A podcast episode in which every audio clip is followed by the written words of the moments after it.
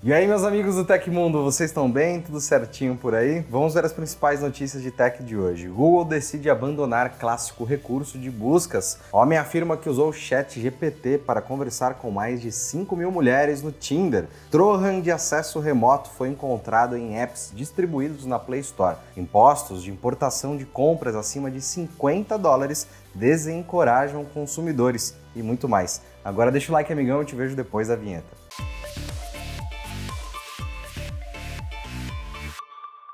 Um homem afirma ter usado o ChatGPT para conversar com mais de 5 mil mulheres no Tinder. O autor do experimento, Alexander Zadin, contou no X como aproveitou as capacidades do bot para encontrar a parceira perfeita. Para a tarefa, Alexander usou a API do GPT-3, modelo de inteligência artificial da OpenAI, para criar um bot no Tinder.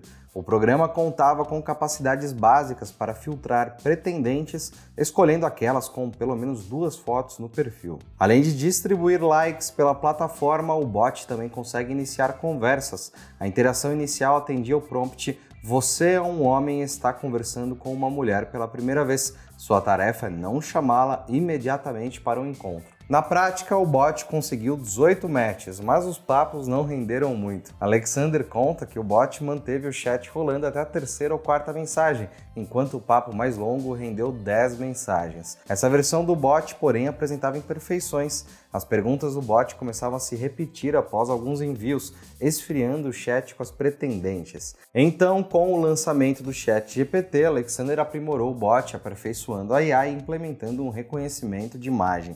Segundo o criador, o bot do chat GPT conseguiu 5.239 matches e conseguiu marcar encontros com todas as mulheres. Em alguns dias, o autor do experimento tinha até seis encontros marcados.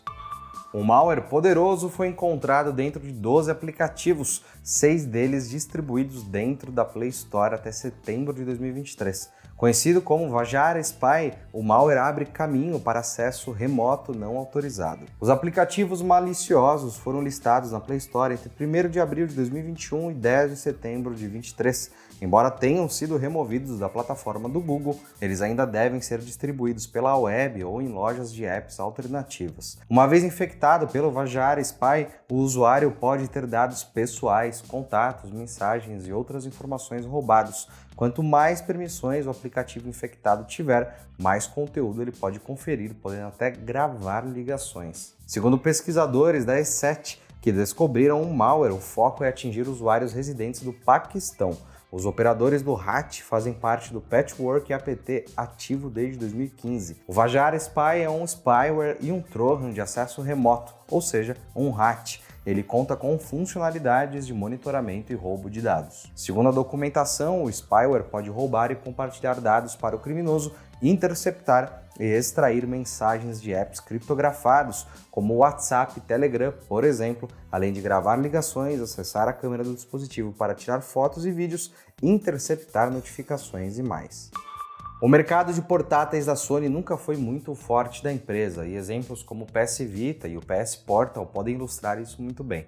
Ao que parece, a gigante japonesa pode estar investindo mais esforços no segmento, já que estaria supostamente trabalhando em conjunto com a AMD em um potencial PS Vita 2. Segundo as informações de Moore's Law is Dead, canal de tecnologia aqui do YouTube, o novo portátil da Sony estaria atualmente em fase de design de alto nível. Também há especulações de que o PlayStation Vita 2 virá equipado com uma APU personalizada da AMD que dá conta de rodar jogos do PS4 e PS5 disponíveis na PlayStation Store.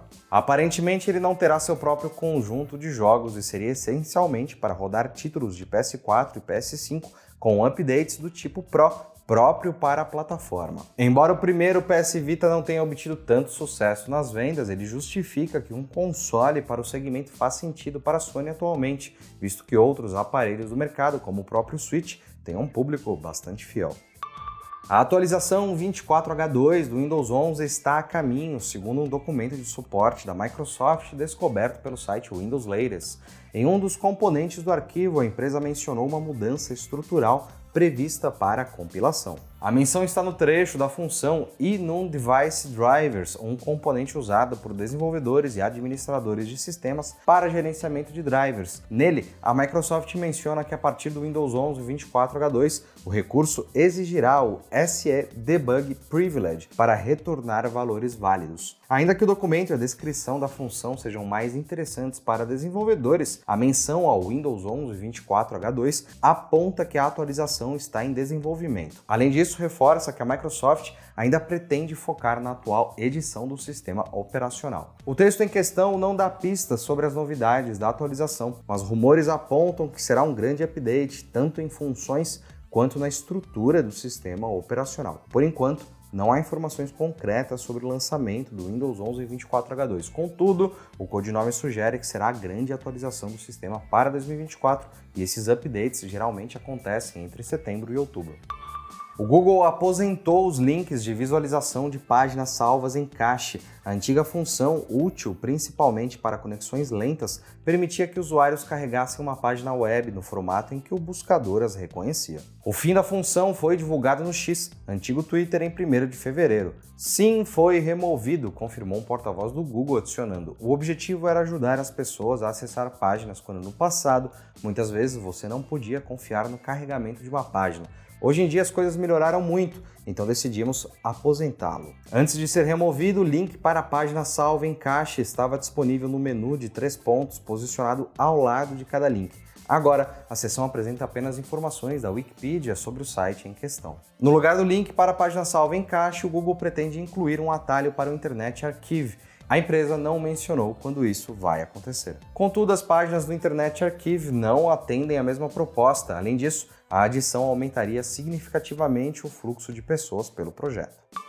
Quase 66% dos consumidores desistiram de compras importadas acima de 50 dólares, aponta levantamento da consultoria Plano CDE. Os consumidores foram desencorajados pelos impostos que incidem em compras acima deste valor devido ao programa Remessa Conforme. A pesquisa feita a pedido do grupo Alibaba, dono do AliExpress e outros e-commerces, mostra que os clientes não finalizaram a compra após o cálculo dos impostos e que 75% deles são contra o aumento de taxas em plataformas internacionais. Na opinião de 87% dos entrevistados, a melhor forma de nivelar o mercado nacional e internacional seria reduzir as taxas dos produtos nacionais e não aumentar o imposto dos importados. Segundo eles, o preço atrativo é o principal motivo para recorrer às plataformas internacionais. Recentemente, a taxação de compras internacionais voltou a ser discutida pelo governo. Representantes do mercado nacional pressionam as autoridades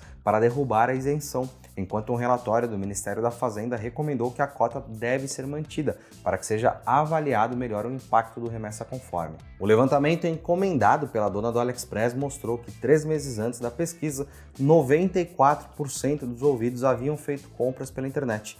Deste montante, 44% deles adquiriram em lojas do exterior. O Remessa Conforme é um programa da Receita Federal com a proposta de acelerar as entregas de produtos importados e evitar a sonegação de impostos. A iniciativa isenta compras de até 50 dólares de tributos de importação, incidindo somente ICMS, 17%, para todo o país. Acima desse valor é cobrado um imposto de importação de 60%, mais o ICMS sobre o valor total. Contudo, o programa só está disponível em plataformas internacionais voluntárias, como AliExpress, Shopee, Shine e Mercado Livre, entre outras.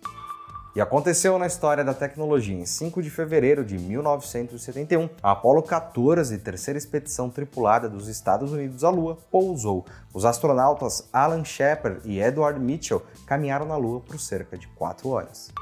Se você gostou do nosso programa, pode ajudar muito a gente mandando um valeu demais aí embaixo. Todos os links estão no comentário e descrição. E essas foram as notícias do Hoje no Tecmundo dessa segunda-feira. O nosso programa vai ao ar de segunda a sexta, sempre no finzinho do dia. Aqui quem fala é o Felipe Paião e amanhã tem mais. Você pode me encontrar lá no Twitter pela Felipe Paião. A gente se vê amanhã. Um grande abraço e tchau, tchau.